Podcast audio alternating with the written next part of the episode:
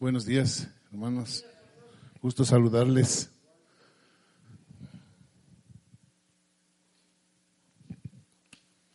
Espero a los padres que tengan un bonito día, que les festejen, que les celebren. Y lo mismo que se dice en el Día de la Madre, que no sea solo este día, sino que en realidad se pueda reconocer todos los días del año y todos los años el, esfuerzo que como padre se hace. Estaba disfrutando un tiempito el momento de la alabanza con, con la Emma, con mi nieta. Esa es la última, ¿no? Emma es la última. Y estábamos danzando ahí y ella estaba que saltaba y se movía con la música, disfrutando de las alabanzas del Señor y me vinieron recuerdos de, de mis hijos pequeños, de Stephanie cuando igual como le cargaba la Emma, ahora le cargaba a Stephanie y le enseñaba, le enseñábamos a, alabar al Señor, le enseñábamos a danzar para el Señor y poder ver ahora con la Emma haciendo lo mismo y le vi a Fanny acá con, con Luciana también haciendo lo mismo. Y me dio una satisfacción de saber que aún Dios nos puede, nos mantiene eh, activos en lo que es la educación de los hijos, a través de los nietos también, ¿verdad? Y es una labor muy satisfactoria, aunque muy dura. Escribía, escribía en el Facebook mi, mi hija María Belén el otro día, porque sus guaguas van creciendo, el fico va desarrollándose con una velocidad, como, como es la vida, ¿no? Ya está hecho un jovencito, ya sus ideas van cambiando, va, va tomando, él, además él siempre ha sido muy, muy como precoz, ¿no? Muy, muy como maduro. Entonces ya razona y todo. Y, María Belén ponía en el Facebook, decía, ay, cómo pasa el tiempo, qué duro de verles crecer tan rápido. Y yo le ponía, lo más duro es cuando ya crecen un poquito más y ya creen que saben más que los papás. Eso ya de veras es duro. Cuando ya le empiezan a alegar a los papás, cuando ya les empiezan a razonar a los papás. Y el problema se da en que muchas veces los papás no, no nos vamos preparando para los cambios de los hijos. Entonces eso muchas veces crea conflictos. Así que la labor de padres eh, no es fácil. Siempre estamos viendo la labor de la madre que es esforzada, trabajada. Pero sabe que yo pienso que la labor del padre es, más esforzada, más sacrificada. Porque a la final tiene que ser una guía desde para la esposa y para los hijos. Y le toca a uno tomar las decisiones, ¿sabes? Casi siempre en las crisis le, endosan la responsabilidad a uno. Así es, es la naturaleza. Cuando el niño es una belleza, una lumbrera, educado, todo, entonces la mamá está orgullosa, ese es mi hijo, yo le he formado, yo le he hecho, conmigo ha crecido. Cuando se porta mal, salió igualito al taita, ¿verdad? Entonces el papá es, resuelve, ¿qué vas a hacer con tu hijo? Ahí es tu hijo. Entonces, eh, siempre, pero así lo diseñó Dios, esa es nuestra responsabilidad como varones y debemos enseñar a nuestros hijos, sobre todo con el ejemplo. Esa es la clave, hermanos. Papacitos, enseñen con el ejemplo. Vivan lo que predican con la boca. Que los hijos puedan ver el mensaje de lo que Dios ha hecho en su vida, en su comportamiento, como persona, como padre, como amigo, como hijo inclusive, para los que todavía tienen papás, honren a sus padres Aleluya. ¿Sabe qué? Toma esta llave de que me está estorbando aquí y más que todo vayan a necesitar desde arriba y después no van a tener cómo entrar. Yo quiero compartir esta mañana. Sé que algunos seguramente tendrán agasajo, irán de comilona, de paseo, qué sé yo. Así es que quiero ser un poco rápido y lo que quiero es eh, compartir esta mañana sobre los cambios. A todos nos gustan los cambios, ¿verdad? Cuando decidimos renovar nuestra casa, cambiar nuestra casa, las cosas, los muebles, hacer unas adecuaciones, ah, estamos contentos, nos gusta y buscamos lo mejor para, ¿verdad? Eh, para decorar nuestra casa, para buscar nuestra comodidad, que queremos cambiar de muebles. Siempre estamos, siempre estamos soñando en, algo en nuestra casa, ¿verdad? Yo, por ejemplo, ahora estoy soñando en, un sillón que yo quiero comprarme, individual para una persona, para poner al lado de la chimenea. Si quiero sentarme al lado de la chimenea con unos audífonos a escuchar buena música, a leer un libro quizás, ¿verdad? Y poner el, calefactor ahí que me caliente los piececitos. Pero no encuentro un sillón. Un día salió un sillón en esas páginas de ventas, un hermoso sillón de espaldar alto, de esos antiguos, y un decorado lindísimo, pero claro, estaba muy caro. No lo pude acceder, pero ese quedaba preciso al lado de la chimenea. Es una chimenea que no había en ese departamento. Entonces yo me la hice. Yo hice la chimenea, porque siempre estamos buscando algo mejor, estamos buscando mejorar, siempre estamos buscando cambiar. Y se da una circunstancia que cuando uno no busca cambiar se vuelve monótono, llegar por años a la misma casa, la misma ubicación de los muebles, ¿verdad? Uno ya puede llegar a ciegas a la casa. Por eso es que cuando están en el mundo llegan borrachos y no pasa nada, porque ya saben dónde está todo, porque la mujer nunca renovó la casa, nunca cambió. Yo sufrí mucho de eso porque Fanny le gustaba cambiar bastante. Entonces, yo llegaba y me estrellaba contra un mueble que había puesto ahí ese día. Yo no sé cómo se quejaba ella o cómo se queja de... Ella siempre ha sido más fuerte que yo, Fanny. Siempre ha sido más fuerte que yo. Yo llegaba a la casa y estaba cambiado la sala, cambiado el comedor, todo, con aparador y todo. No sé si tenía quien le ayude, la verdad, ahorita que me doy cuenta. Ahorita que me doy cuenta, capaz que tenía quien le ayude. y entonces yo en el mundo no, llegaba tomado y me pegaba de repente unas estrelladas ahí porque había cambiado. Y en la vida espiritual es importante que tengamos la misma actitud de cambiar, de innovarnos, de renovarnos. Dios nos está llamando a, hacer, a estar en un constante cambio. La iglesia es un organismo, no es una organización. Y eso es lo que la gente no ha logrado entender, que la iglesia es un organismo y tiene vida. Y entonces tiene que ir cambiando, tiene que ir renovándose, tiene que ir actualizándose. No es lo mismo predicar el Evangelio ahora que predicar hace años. Sí, hace algún tiempo me decía, eh, eh, Edmundo me decía, pero papi, tienes el iPad, ¿qué vas a llevar la Biblia? Súbete con el iPad, ahí tienes la Biblia. Actualízate, se va a ver mejor que se vea actualizado. La verdad, para mí se me ve mejor con la Biblia, porque es más fácil para manejar que el iPad. A veces pongo la Biblia aquí, me descuido y ya se apagó. Se puso otra vez en pasivo, en dormida, no sé qué. Entonces, pero es necesario irse actualizando permanentemente en la vida espiritual, es necesario ir cambiando. La iglesia como organismo tiene una forma de ser, lo que llamaríamos una estructura, yo diría una costumbre. Y entonces cuando la iglesia no quiere salir de esa costumbre, es cuando la iglesia se empieza a estancar. ¿Por qué estoy mencionando esto? Porque nosotros como iglesia estamos en un plan o en un proyecto de llevar a cabo el plan de Dios para la iglesia aquí en esta congregación.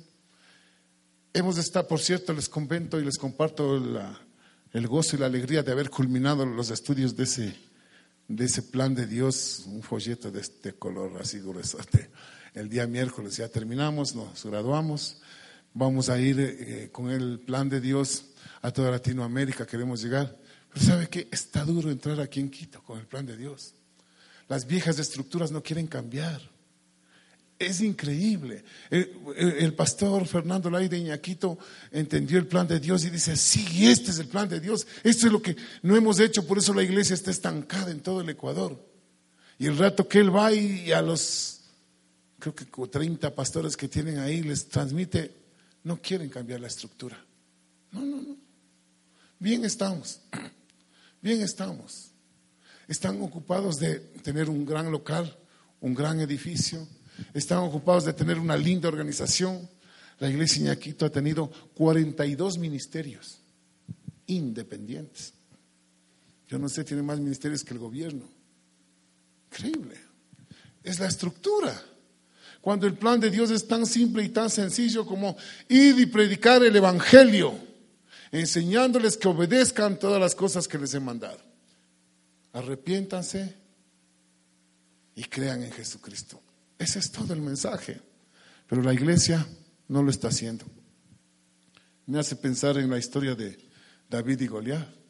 cuando Goliat les tenía intimidados al pueblo de Israel, porque era un grandote de tres metros, tenía seis dedos en cada mano y seis dedos en cada pie. Imagínense, era un gigante. Y él les intimidaba y dice que salía al filo de la batalla y les veía al otro lado a los israelitas. ¡Hey! Manden pues uno que quiera pelear conmigo. No, nadie, nadie. Es como cuando uno dice en la iglesia, hermanos, los que quieran venir a la minga. Igualito. Me siento goleada a veces cuando digo eso. Nadie.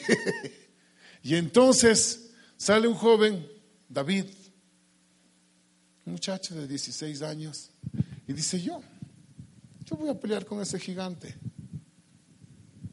Y claro, las viejas costumbres, las viejas estructuras mentales. Pero ¿cómo? Uno podría decir, ni yo, que soy medio rambos, ni yo que soy karateca, leodán y no sé qué más. Ah, no, sexto dan es no, leodán. Es que ayer estaba oyendo cantar una hermana como leodán, una cosa tremenda. y entonces y entonces me sale y las viejas mentalidades dicen, pero si no está listo, ¿cómo va a salir a pelear con ese gigante, con esa lágrima de gente? No tiene ni físico, pues. Y encima, ¿qué trae? No trae ni una armadura, nada. Entonces, Saúl, que era buena gente y que era el rey, era el más duro para la pelea, pero estaba intimidado. Porque así pasa, ¿no? A veces el que se cree más duro está en la retaguardia nomás. No quiere estar donde las papas queman. Este es como las manifestaciones de la Universidad Central o del Colegio Mejía cuando yo estaba ahí. Salíamos, vamos compañeros, a las calles, vamos a protestar contra este gobierno oligárquico y no sé qué. Y salíamos, los giles íbamos adelante, los organizadores, los dirigentes iban atrás. Ah, adelante, sen nomás. Así era. Y los que chupaban eran los guambras, primero, segundo curso, cuando venía la policía, a ellos les iban toleteando. Y así pasa muchas veces en la iglesia. Desde la retaguardia es fácil criticar y mirar a todos. No, mira, vea el que va primero, ve cómo le, ya le pegaron, ¿eh? no nos representa bien. No, no, está mal. Pero estamos a la retaguardia cuidándonos, porque nuestra estructura mental nos mueve a eso, a pensar en nosotros y a cuidarnos. Y entonces Saúl le dice a David, ya está bien Davidcito, muchas gracias eh, Chalito. ¿Por qué tiembla Chalito?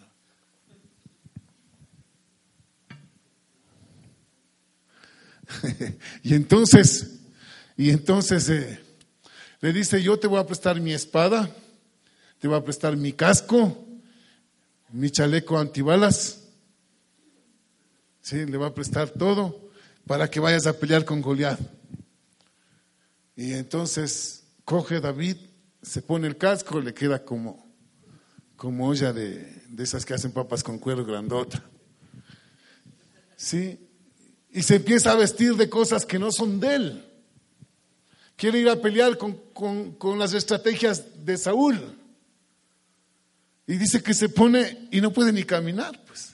Y eso pasa muchas veces en el Evangelio, que hay gente que escucha del Evangelio, oye cosas y quiere vestirse con eso y hacerse el, el ungido de Dios, el que todo lo sabe, el que todo lo ve, el que tiene el discernimiento y la espiritualidad. ¿Y sabe qué pasa? Que le pasa lo mismo que a David que no puede caminar. Y ahí está, agarrado un montón de cosas que ha visto y que ha oído y que no son una realidad en su vida y anda. ¿Y sabe qué? Nunca llega a pelear con Goliat. Nunca llega a vencerle a Goliat. Nunca llega a vencer en su vida el pecado. Y entonces camina lento pero seguro, como dirían los antiguos. Despacio despacito, ahí va avanzando. Es, como cuando uno se va de excursión y hay el, uno de los compañeritos, el más gordito, que ya no avanza, ¿no? Estamos subiendo a la montaña y hay que irle esperando. Espérenle al gordo, dice. Y el pobre anda, agarrado, ya se va bajando como cuatro cantimploras, el solito. ¿Sí? Así es muchas veces la vida espiritual de la gente. Quiere vestirse como Saúl, llamándose David.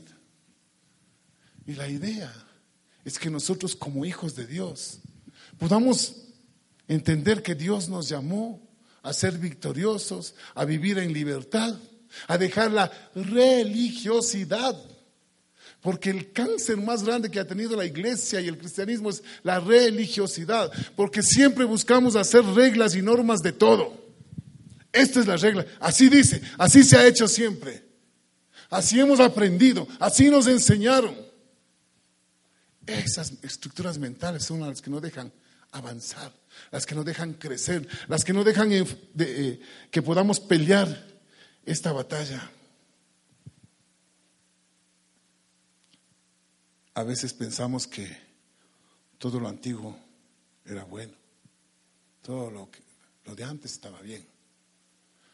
Y, digo, a veces pensamos, porque a mí me pasa a veces, a veces me lamento y digo, ¿cómo puede ser posible no? que, que ahora estos muchachos se toman el Evangelio tan, tan deportivamente?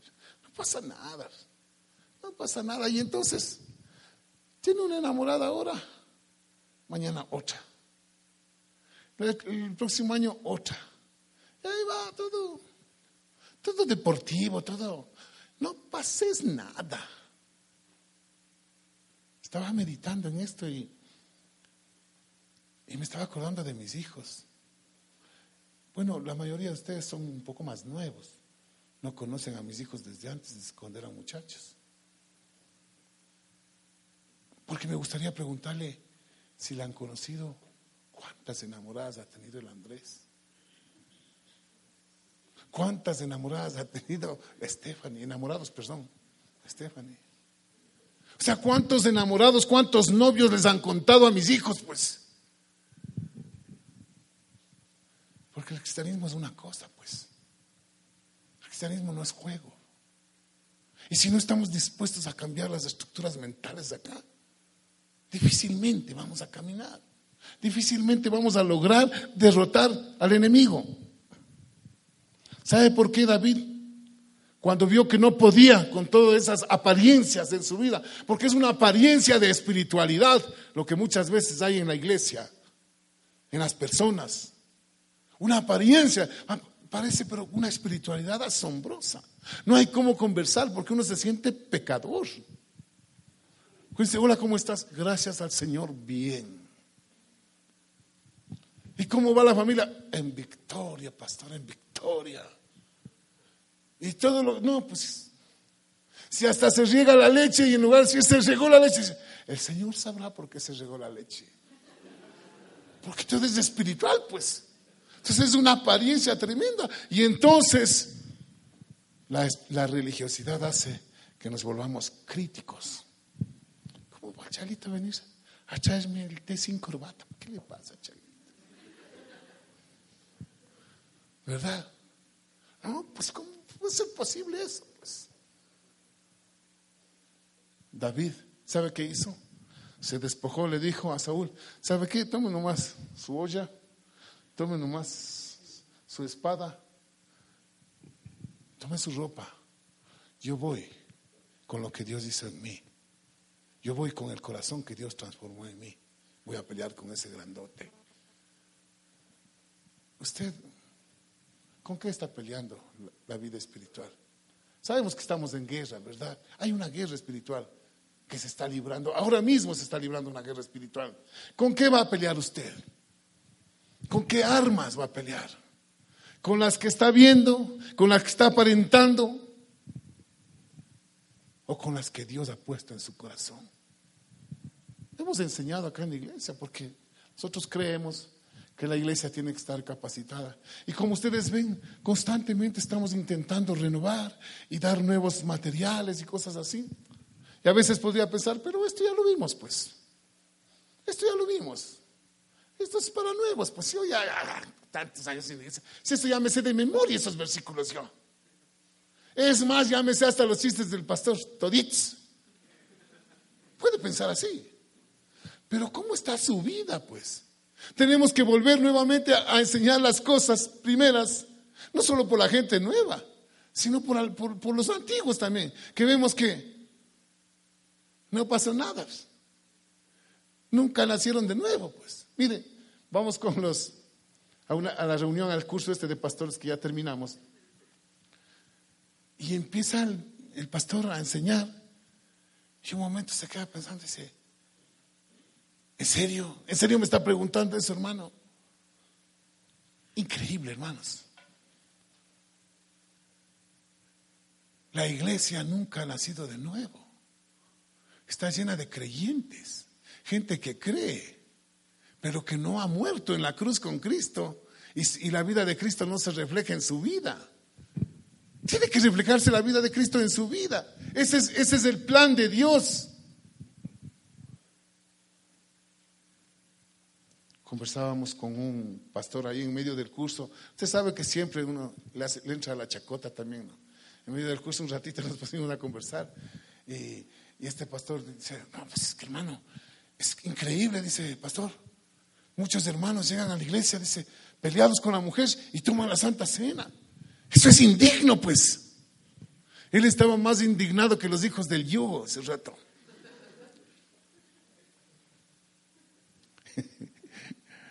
y yo le digo,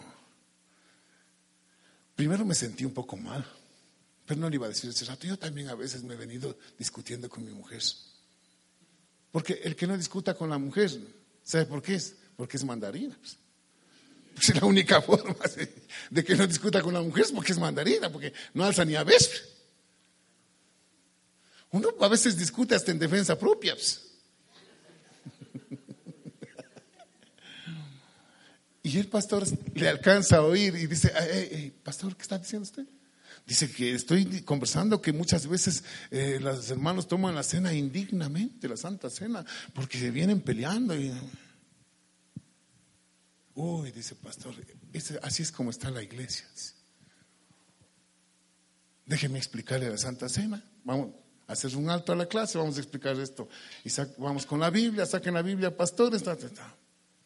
Y siempre se ha sabido que no tomen la cena indignamente, la Santa Cena, los que están en pecado. Los que están en pecado no pueden tomar la Santa Cena, dicen en las iglesias. Eso es lo común, ¿no es cierto? Es lo que se ha sabido. Entonces la gente toma la Santa Cena para que no se den cuenta que está en pecados. Claro, ¿qué, más le queda? Entonces se, doblemente, se hace doblemente pecador. Pero resulta que la Santa Cena es para todos, pues. Es algo que nosotros sí hemos practicado. Aquí a nadie le hemos dicho que no puede tomar la Santa Cena. Mi concepto ha sido, creo que el de Dios, ahora que, lo veo, Ahora, como le decía al pastor, ahora tengo respaldo bíblico para lo que está diciendo. Porque yo siempre he enseñado aquí que Dios no le niega la intimidad a nadie, la comunión con nadie. Y no le puede excomulgar a alguien, no puede tomar la Santa Cena, no. Porque además la Santa Cena es un mandamiento. Es un mandamiento de Dios la Santa Cena. Entonces, si a alguien le niego que tome la Santa Cena, le estoy haciendo que entre en desobediencia también. ¿Sí se da cuenta? Judas estuvo en la última cena con el Señor, sentado al lado, comiendo del mismo plato. Y el Señor sabía que le vendió. Sabía que Judas era un pecador, ¿saben? Porque Judas no es que pecó cuando le vendió al Señor, no. Judas ya venía desde hace tiempos cogiéndose la plata de, las ofrendas. Ya venía desde hace tiempos. Y lo, último fue la, la, venta, fue lo último, ya fue el caso de Odebrecht de ese tiempo y todo. Y el Señor no le negó la comunión de estar en la cena. Nosotros en esta iglesia nunca hemos negado la cena a nadie. Lo que sí hemos dicho, que hermanos, tenga conciencia de cómo está usted.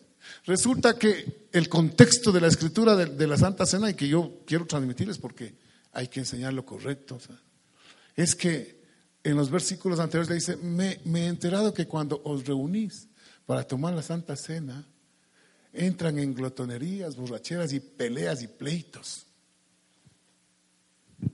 Dice que no tomemos indignamente la cena del Señor, sin discernir el cuerpo y la sangre de Cristo. Sin discernir el cuerpo de Cristo. Entonces, ¿cuál es el cuerpo de Cristo? Dos han sabido. El cuerpo de Cristo somos nosotros, la iglesia. Y si hay pleitos, resentimientos y todo, y usted toma la Santa Cena sin discernir que lo que está es dividiendo el cuerpo de Cristo, eso es lo incorrecto. Eso es lo incorrecto. No mantener la unidad en el cuerpo de Cristo. Ese es el pecado. Por eso dice que toman sin discernir el cuerpo de Cristo. Toman indignamente. Porque en ese tiempo causaban divisiones. Es la iglesia de Corintio. Una iglesia bendecida donde había muchos dones. Todos los dones de Dios se habían derramado en la iglesia de Corinto. Había profetas, el vecino de más allá era, tenía palabra de ciencia, el otro de acá hacía sanidades, el, de allá, como el, el Brian, por ejemplo, hacía milagros, milagro que está viniendo a la iglesia. ¿Entiendes? había todos los dones y entonces se peleaban porque el uno se creía más don que nadie. Entonces el uno, y hasta dijeron, no, yo soy de Apolos, no, yo voy, yo voy con el David Almachi, yo voy con el Chalito, no, yo. Y, así la gente se, dividía. Por eso les dice, no tomen indignamente sin discernir el cuerpo de Cristo, en mantener la comunión y la unanimidad. Una cosa es estar unidos, otra cosa es estar unánimes, siendo, como dice la Escritura, de un solo corazón, de un solo sentir. Gracias a Dios aquí todos somos de un solo sentir, ¿no es cierto? Ya bajó en antes fueron dos, ahora un, amén. ¿Sabe por qué David pudo enfrentarse solo con su talento, con lo que Dios hizo con él, a Goliat? Porque era un hombre fiel, era una persona fiel con Dios. Y no es que era un novato, pues. Él yo aprendió en silencio. ¿Sabe por qué yo estoy predicando aquí? Porque Dios me ha permitido el privilegio de llevarles el mensaje. Porque he sido un hombre fiel, pues. Mm, ¿Cómo fiel? No le he visto acomodar las silletas. ¿Con quién hablo? Con Pablito conversaba. Decía Pablito, son 27 años que estoy sirviéndole al Señor. Y nunca lo hice para tener puesto en el púlpito. Sí, siempre lo hice. Siempre lo hice. Ayer le di un curso al Pablito, intensivo, a toda velocidad. ¿Sí o no? Le enseñé a pelar papas. Viene a dejarme las papas llenas de ojos. ¿Qué le pasa? Mi mamá por cada ojo un palazo le decía. ¿Qué? ¿Sí o no? Todavía estoy sirviendo al Señor, ya van a ser 30 años y todavía servimos al Señor. Claro que ahora ya no acomodo las silletas, ya la reuma no me deja, pero todavía estoy sirviendo al Señor, todavía estoy listo para la, para la obra de Dios.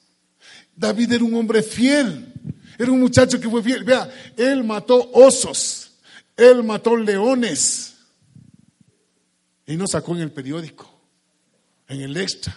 Joven mató un oso, no. Él lo hizo solo, en silencio. Él lo hizo solo, en silencio. Cuando uno sirve al Señor, lo sirve en silencio, sin buscar posición, sin buscar, buscar puesto, sin buscar beneficios, sin buscar que la gente le vea. Uno lo hace solo para Dios. Ese es el punto. Ese es el punto de llegar a entender que si no cambiamos nuestra forma de pensar del mundo, acá no hemos nacido de nuevo, porque en el mundo es donde uno va y se promociona, en el mundo es donde uno va a la empresa y uno empieza a cepillarle al jefe. Yo he conocido gente así, ¿sabe? En el banco. Hasta ahora, muchos siguen así. Tuvimos una reunión por los 100 años de la muerte de Jaime Acosta Velasco, una reunión con bocadito por cierto, unos bocaditos del otro mundo. Y ahí estamos. Y ya estamos viejos todos los exfuncionarios, con la cabeza blanca. Yo soy el más joven de todos, imagínense. Y verles a los mismos que servían los tragos a los jefes haciendo lo mismo, ya casi arrastrando los pies y haciendo lo mismo. ¿Qué les pasa? Buscando agradar a la gente y buscando tomar, eh, hermano, tómame una foto, toma mi celular, toma una foto con el, con el gerente general. Y un, amigo me dice, oye, ve, ahí está el Antonio Acosta, vamos a tomarnos una foto con él. ¿Y con él cómo así? Si él quiere que venga y me pida una foto, y yo encantados. Yo soy el hijo del papi rey, pues, ¿qué le pasa? Y desfilaban los compañeros uno por uno a tomarse fotos con Antonio Acosta. Un, rato pasó el Antonio Acosta por acá saludando. Ay, señora Acosta, yo me quedé atrás. Y cuando me vio, hola, me dijo, hola, ¿cómo está Antonio? Le dije, claro, si se acuerda de mí, le dije, claro, dijo Edmundo. Bueno, qué gusto, aquí estoy, seguimos al pie del cañón con el mismo honor, le dije. Porque cuando yo renuncié del banco, yo salí y puse en mi renuncia que me voy por la puerta grande como llegué al banco, porque la mayoría de mis compañeros se fueron desfalcando. Sí, le dije, porque la honradez es la única herencia que tengo para mis hijos. Y por dije, ¿se acuerda usted de mí? Claro, el mundo. Ah, qué bueno que se acuerde, sigo, sigo siendo el mismo, sigo siendo el rey. Y de ahí él se paró. No, no se tomó una foto conmigo. Tampoco le iba a permitir. Pero saludó, él se acercó a saludarme. Y no lo digo con orgullo, sino porque tenemos que aprender que en el mundo la estructura es una, en la iglesia es otra. Aquí hay que agradarle a Dios, no a los ojos de los hombres. No hay que hacer las cosas para que seamos vistos. Hay que hacerlo solo por amor a Dios. Compasión. Sí, compasión. Y David era un hombre fiel. Mató. Él no llegó y dijo, ah, yo soy más duro que toditos acá. Dios está conmigo porque yo soy el ungido, porque yo he tomado el, curso de evangelismo explosivo y no sé qué. Porque yo he estudiado el seminario. ¿Sabe qué? El seminario, según los pastores, ha sido lo que ha detenido el crecimiento de la iglesia. Los seminarios. El cáncer de la iglesia ha sido, porque toda la palabra de Dios que es natural, que es viva, se ha muerto y se ha vuelto una materia más. Todo está academizado. Y entonces usted puede ser un vil pecador, estudia, le dan el título y usted es pastor, con título de pastor. Pero no hay una vida transformada. Saúl, de buena gana, le prestó las cosas. Pero eso no le, no le sirvió a David, le estorbaba. Si David iba a pelear con eso, Estábamos fritos. Hasta estuviera vivo Goliat. Así es, es lo que pasa en la vida de mucha gente. Coge hábitos religiosos, costumbres religiosas y no pasa nada y Goliat sigue retándole y no puede contra Goliat. Y no puede. Y ahí está luchando y no puede vencer a Goliat. Y Goliat se para frente. ¿Cómo? No dices que eres hermanito. No dices que eres cristiano. Vean todos. Ahí está en su pecado. Ahí está, en sus malas costumbres. Ahí está, en su avaricia. Ahí está, en su mentira. Ahí está, en su bronca. Ahí está, en su resentimiento. ¿Dónde está? cubierto las ropas, cubierto de ropas religiosas nada más hay que tener mucho, mucho cuidado de no quedarse en las costumbres del pasado, en las estructuras mentales. Dice la Biblia que no se puede poner vino nuevo en odres viejos. El odre, ¿sí, han conocido un odre? ¿Han visto un odre? Sí, ¿verdad? Es de cuero. ¿Sabe cómo le llamaban a los antiguos de aquí, a los odres de esos? ¿Alguien sabe? ¿Cómo se llamaban? Les llamaban, yo me acuerdo de mi papá, le vendían trago del bueno, de ese, del alambique, y traían, se hacían con la, con la panza de la vaca. se hacían con la panza de la vaca, era como de cuero. Y les llamaban las perras. No sé si alguien ha oído. ¿Verdad, Santi? Y esas eran de, como de cuero. Entonces el vino se fermentaba ahí. En ese cuero se fermentaba y, maduraba el vino y se hacía sabroso.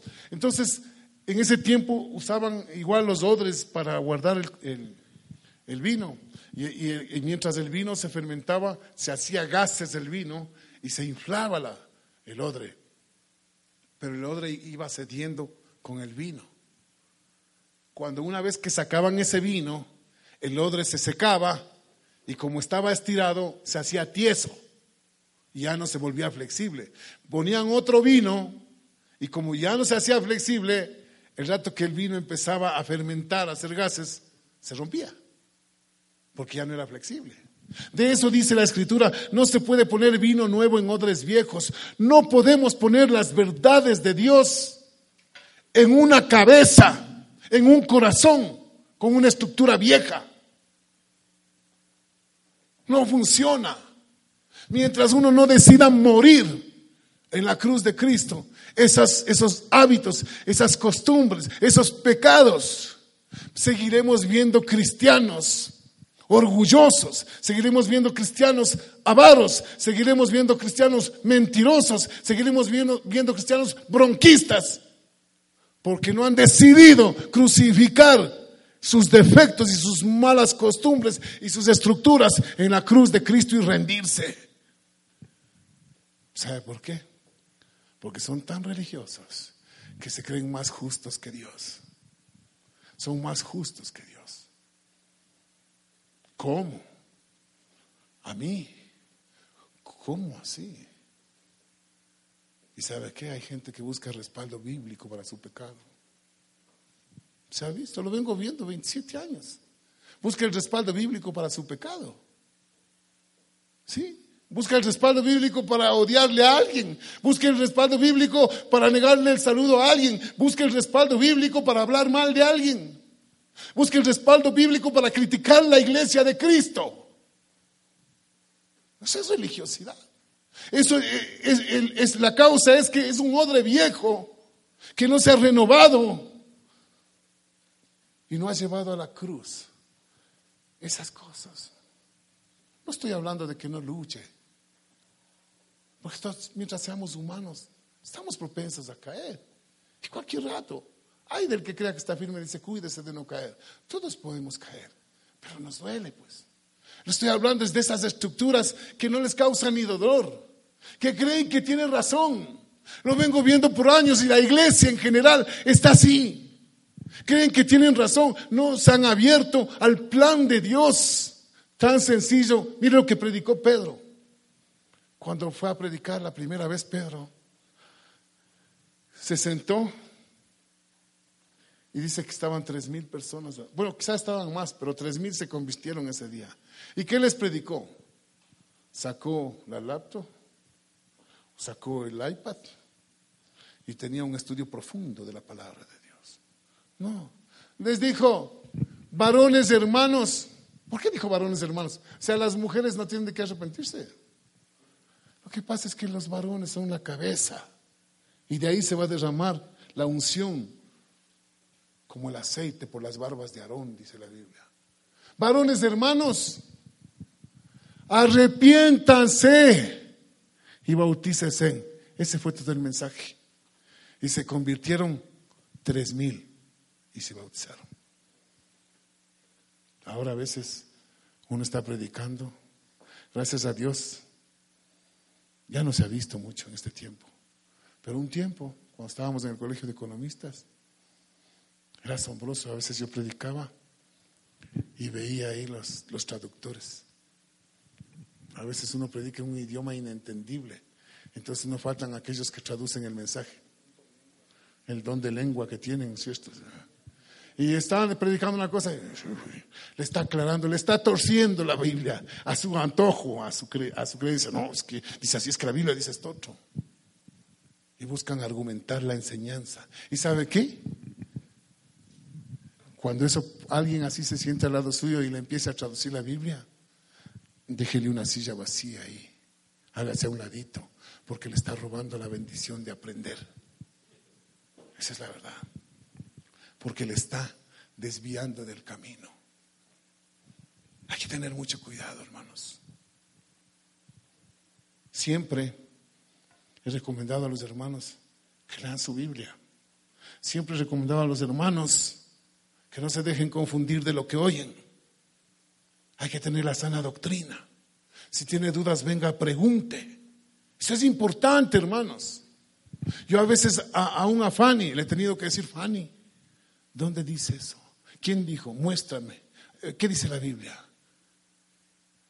Porque tengo que cuidar la doctrina. Si no sabe qué, aquí estuviéramos ya haciendo el, evangelio de la. ¿Se acuerdan ese video que pasamos del evangelio de los chislazos? ¿Usted cree que a mí no me daría gusto hacer ese evangelio? Pero claro. O el del zapato, el zapatazo limpios.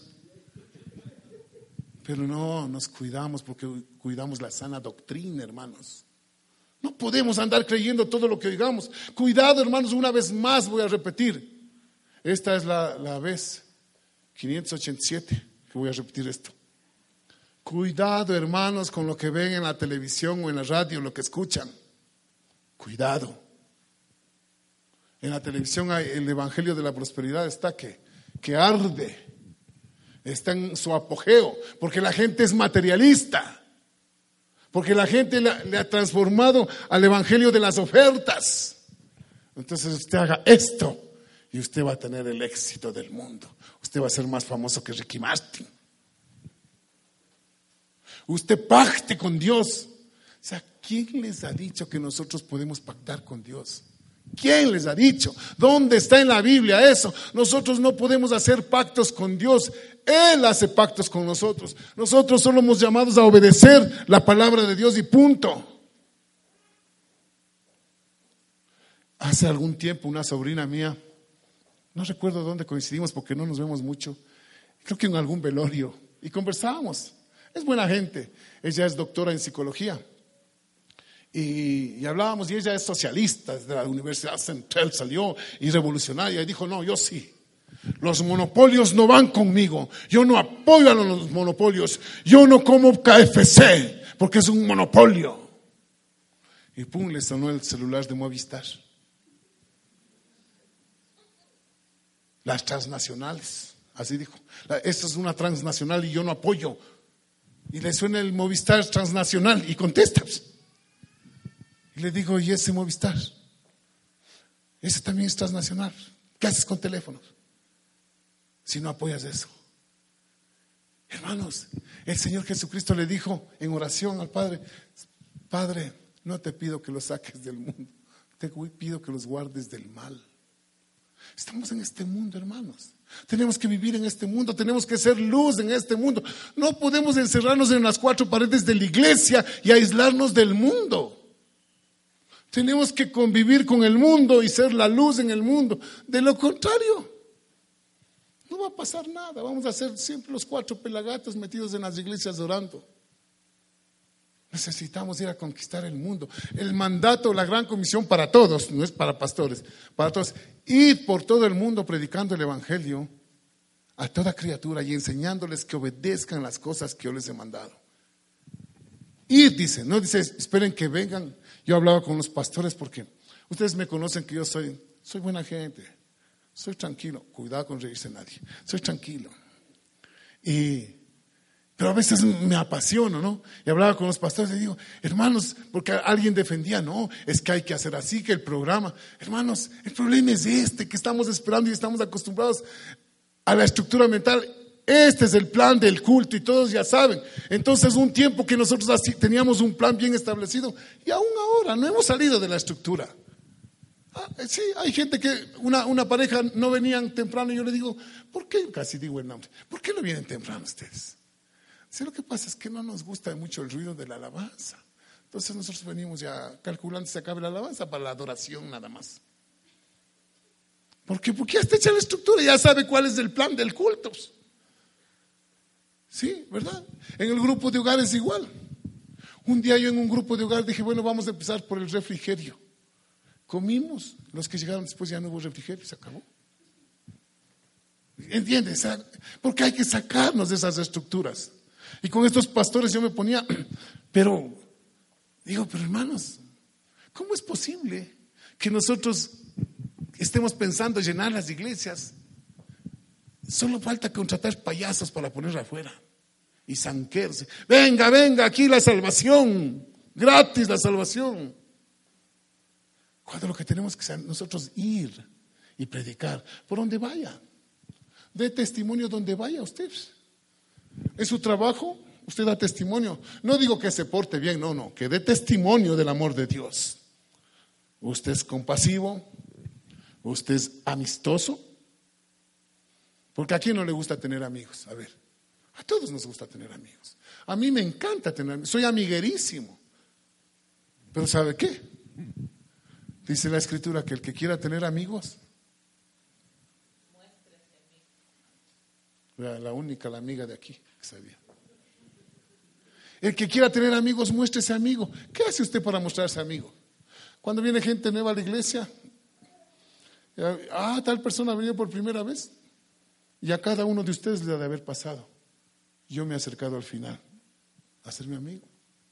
Ahí está Jonathan, ese joven pintero de ahí. Cuando vino la primera vez, yo me acerqué. Hola, qué gusto, ¿cómo estás? ¿Cómo te llamas? ¿Trabajas? Se hace el diálogo, la conversa. Podría decir, ¿a qué le importa a él? Sí, pero le estoy ofreciendo mi amistad, pues. A usted se ha acercado a la gente nueva a mostrarle su amistad. A veces se acercan a exhortar. Hola, qué gusto que hayas venido. Arrepiéntete. Cristo es el camino.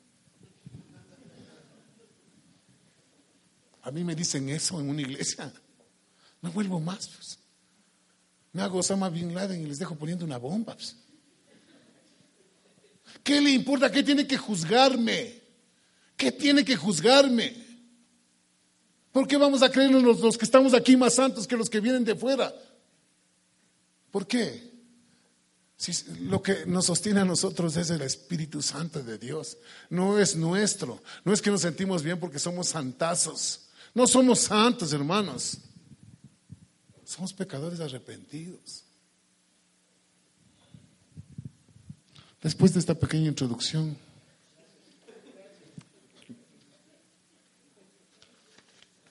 yo siempre hago una hoja de introducción y tres hojas de mensaje.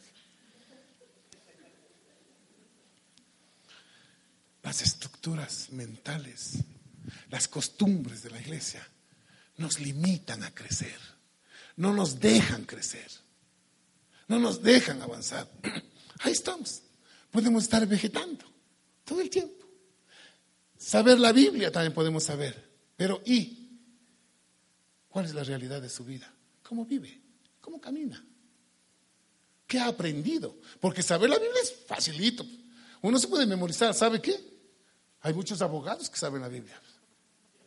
El diablo sabe más que todos nosotros la Biblia. Pero ¿y cuál es su testimonio? ¿Cómo vive? ¿Honra a sus padres? ¿Ama al prójimo? ¿Cumple con sus responsabilidades? Yo sí les conté, ¿no? Que me quedé loco cuando hablando con los pastores en ese curso, resulta que cuando el Señor dijo, el que quiere ser el primero tiene que ser como el que sirve.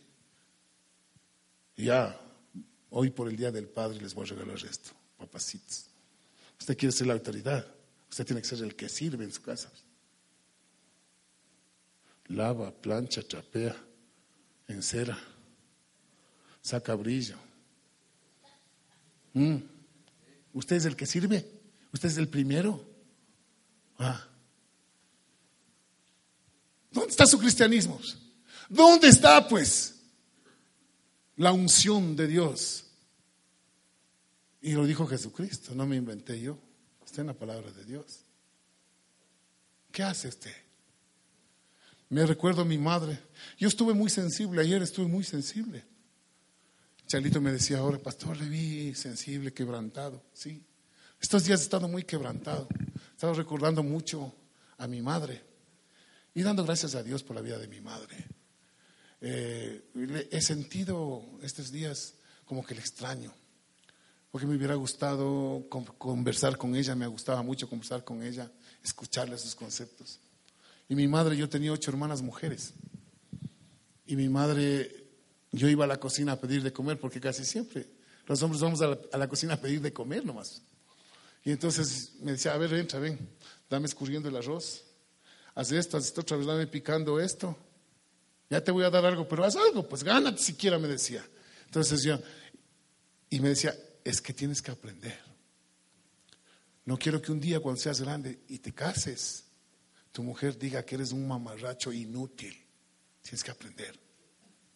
Y a pesar de tener ocho hermanas mujeres, aprendí a lavar, a planchar, a cocinar, a trapear, a hacer los mandados, a ir a comprar. Mis hijos nunca fueron mis mandaderos, ¿sabe? Y se los digo en la cara. Nunca me hicieron los mandados de ellos. Yo les serví a ellos. Por eso tengo autoridad hasta ahora. Ya están casados y ni las mujeres han logrado tener más autoridad que yo. y esto que se esfuerzan.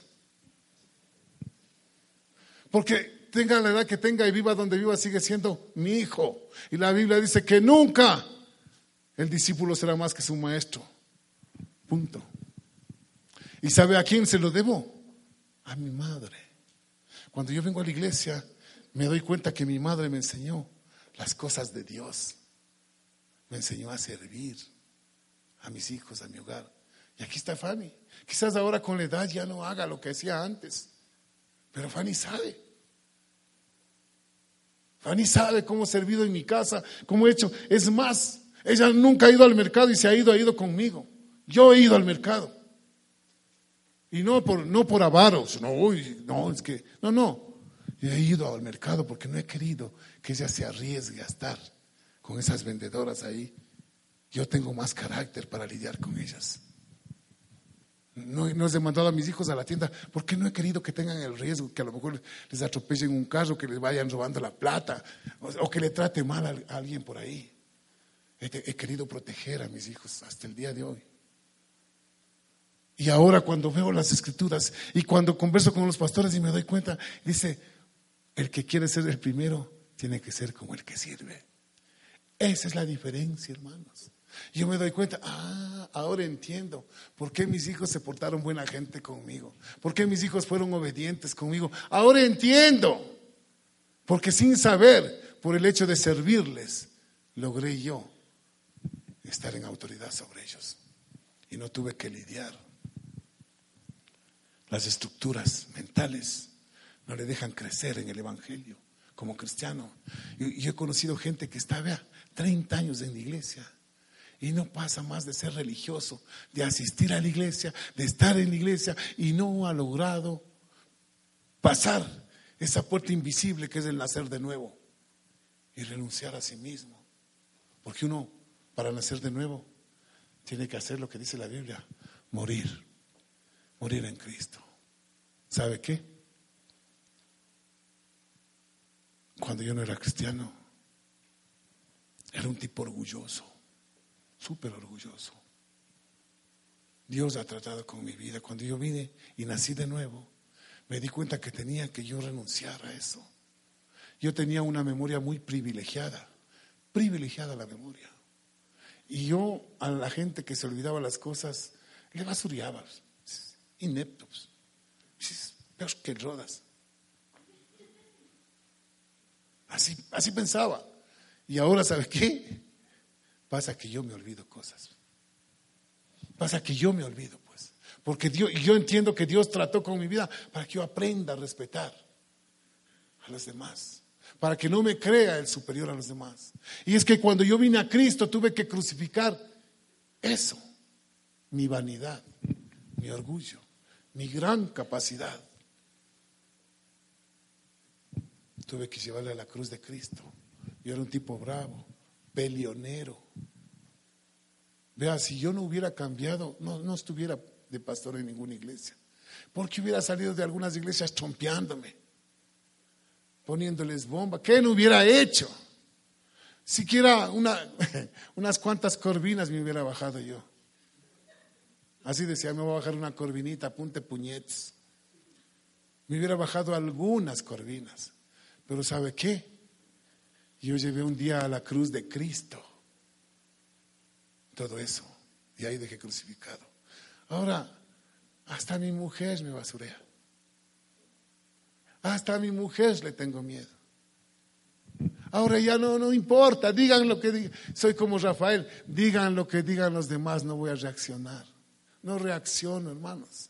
Porque eso ya quedó en la cruz de Cristo. Ahora soy otro, soy un alma de Dios. Soy un tipo tranquilo. Si se da cuenta, porque llevé ese carácter mío a la cruz de Cristo. ¿Usted ha llevado? ¿Qué ha llevado a la cruz de Cristo? ¿Qué le ha crucificado a la cruz de Cristo? Me acuerdo que hicimos un encuentro, un retiro. Por eso ya no creo en esos encuentros. Me decepcioné de esos encuentros. Hicimos un encuentro y se acuerdan los que fuimos, llevamos a la cruz en un papelito todas las cosas que iban a morir en nosotros, le clavamos en la cruz, dañamos la, la cruz tan bonita que hizo el chalito. Metida llena de clavos ahí. Para nada. Bajamos los papeles, les quemamos. Ay, en oración, tan ungidos. Pasó una semana y seguimos siendo los mismos. No pasó nada. No pasó nada en la vida. Eso no es el ser cristiano. ¿Sabe qué quiere decir cristiano? Sí, que la vida de Cristo está en nosotros. Eso quiere decir cristiano. Que Cristo está en usted. Ya no vivo yo, más Cristo vive en mí.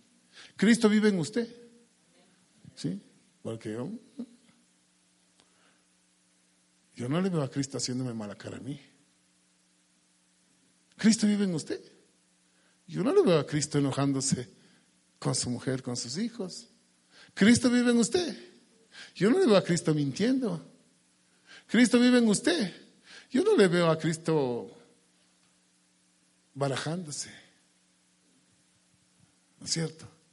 Cristo vive en usted. Es necesario dejar que Cristo viva en nosotros. ¿Sabe qué? Porque hay tantas iglesias muertas. Porque no es que estoy hablando solo de nuestra iglesia, estoy hablando de la iglesia de Cristo y la iglesia de Cristo es una, una sola. Que estamos divididos en congregaciones, ¿sí? Hay unas congregaciones inmensas, grandes, cuatro mil, cinco mil personas. Pero todos somos la iglesia de Cristo, somos una sola iglesia. ¿Sí? ¿Y por qué están tantas congregaciones muertas? Tantos creyentes luchando con los mismos pecados por años, pero por años. He conocido hermanas que están 40 años en la iglesia y son campeonas para un chisme, pero campeonas para un chisme. Les encanta andar en el chisme y, y verás, y verás, eh, y te cuento para que ores y le descuera a todo el mundo. ¿Sí? O si no, cuéntame para orar. Y quiere enterarse de la vida de todo el mundo. Sí. Hay, hay personas, hay familias que viven enfermas espirituales porque no viven el plan de Dios en su, en su casa. O sea, en la iglesia todo es chévere, pero en la casa, ¿cómo está el plan de Dios en la casa? El propósito de Dios para su familia. Hijos, al decir ya va otra vez con lo mismo, obedeced a vuestros padres. Pero podrían decir, todo eso lo he hecho. Entonces Jesús diría, entonces vende todo lo que tienes y dalo a los pobres. Porque a veces creen que ya son santos, porque obedecen a los papás cuando le mandan a comprar. Pero en su corazón, ¿cuál es la actitud? No cuando le manda a comprar, sino cuando no le da permiso. Cuando no le da permiso por algo, usted dice, gracias Señor, porque mi papá me cuida. Esa es su actitud, si es que es cristiano. O padres. Cuando su hijo por algún motivo ha hecho algo incorrecto, porque no siempre hacen incorrecto porque son malos, a veces porque no tienen experiencia, a veces porque quieren hacer lo bueno y, y hacen lo malo inconscientemente. ¿Cómo es, cómo, ¿Cómo es su actitud como padre con sus hijos? ¿Los hijos tienen miedo? ¿Tienen miedo de confesarle que hicieron algo malo? Si los hijos tienen miedo, quiere decir que usted no está siendo un buen padre. no está cumpliendo el pan de Dios en su casa. No tiene por qué ocultarle, no tiene por qué tenerle miedo. Si se equivocaron, tienen que llegar a decir, papá, me equivoqué, ayúdame, hice algo malo. No, calladitos. Y ahora, mami, dígale usted, dígale usted. Porque usted sí le puede pegar a él. ¿Por qué no tiene la libertad de acercarse donde el papá? Y no estoy diciendo que sea el papá amoroso, porque ese es otro caso que también he visto. Que les dicen a los hijos, mi amor, mi vida, venga mi tesorito. Nunca le he dicho tesorito al junior, ni le voy a decir. Lo más cariñoso que le he dicho, ¿qué fue hijo? ¿Cómo vas? Pero ellos saben que cuentan conmigo hasta el día de hoy. Y claro que me han venido a contar sus cosas, que a veces se han equivocado. Y yo no les he odiado, no les he fulminado con la mirada, ¿no? Cuando se equivocan les he visto con ternura porque me ha dado pena, porque sé que ya se sienten mal de haberse equivocado. Cuando uno se equivoca, usted se siente mal. Si usted no se siente mal, entonces ahí estamos en problemas. Ahí estamos en problemas. Usted no es cristiano si no se siente mal cuando se equivoca.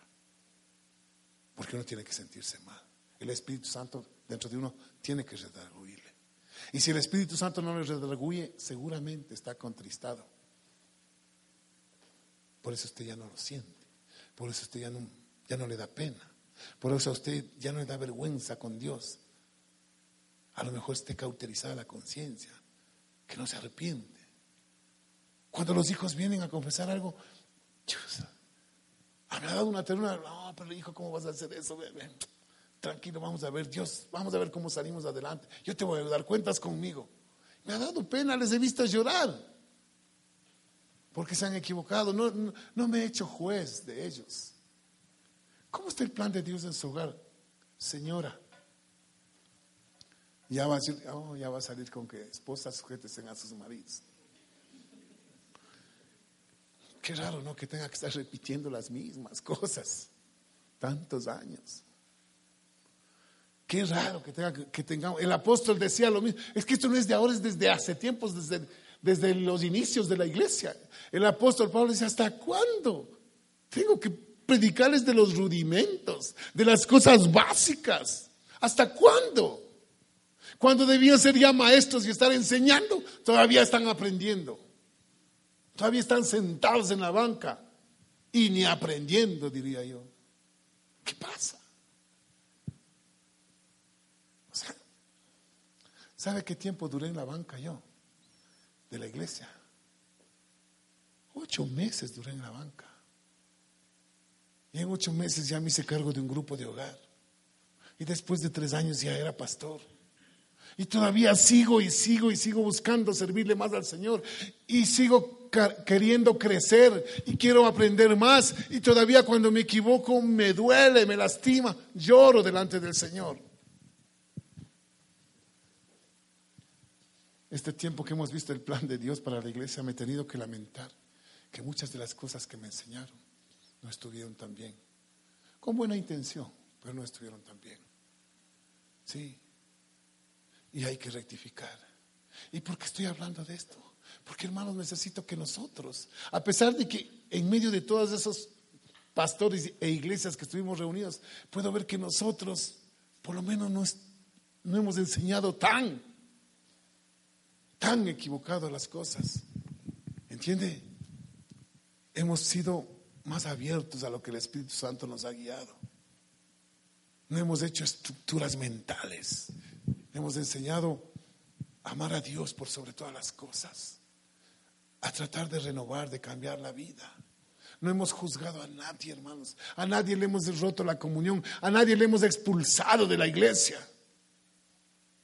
A nadie le hemos cortado la comunión, la amistad. A nadie.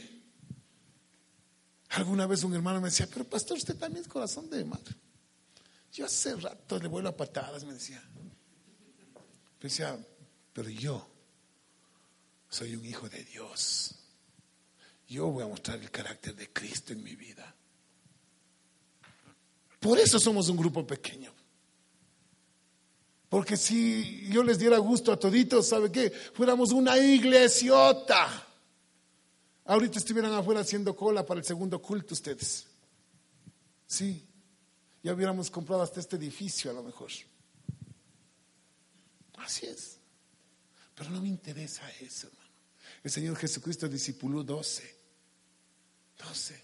Y con esos doce transformó el mundo. Yo quiero que aprendamos correctamente las escrituras y sobre todo que hagamos como hicieron los apóstoles, pues. Murieron pues en la cruz con Cristo. Entregaron su vida a Cristo, pues. Y no solo los apóstoles, hay un montón de historias en la Biblia que usted ya debe haber leído. Cuando Elías le ve a Eliseo arando con 12, 12 creo que son 12 yuntas de bueyes, o 10. No, pero estaban más yuntas. Y él estaba en la última, dice, en la última yunta. Y, y Elías pasa, el profeta, y le ve, y se le acerca y le dice, ven, sígueme. ¿Qué dijo Eliseo? ¿Cómo así? Muéstrame con la Biblia que tengo que seguirte. Eliseo le dijo, solo déjame ir a despedirme de mis papás. Déjame ir a dejar las viejas estructuras, porque para él esa era su seguridad, su familia, como para muchos su seguridad es su trabajo, tener su casa propia, tener su carro, tener esto, tener esto otro, esa es su seguridad. Eliseo dijo, solo me despido, dejo todo eso y te sigo, voy a lo nuevo.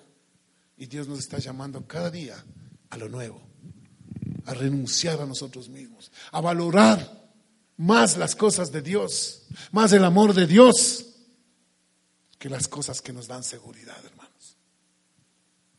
Es necesario dar un vuelco el corazón y sacar esas estructuras, ¿sí? Que nos están privando de crecer más en las cosas de Dios de aprender más de las cosas de Dios con un corazón humilde, con un corazón sencillo, no argumentando. Porque una cosa es ir con actitud de aprender, otra cosa es ir con actitud de argumentar. Una cosa es llegar a la iglesia diciendo, Dios, ¿qué me vas a hablar ahora? Y otra cosa es decir, vamos a ver qué dice el pastor ahora. Porque yo no vengo a hablar de mi cuenta, yo no me inventé la Biblia, yo no escribí la Biblia.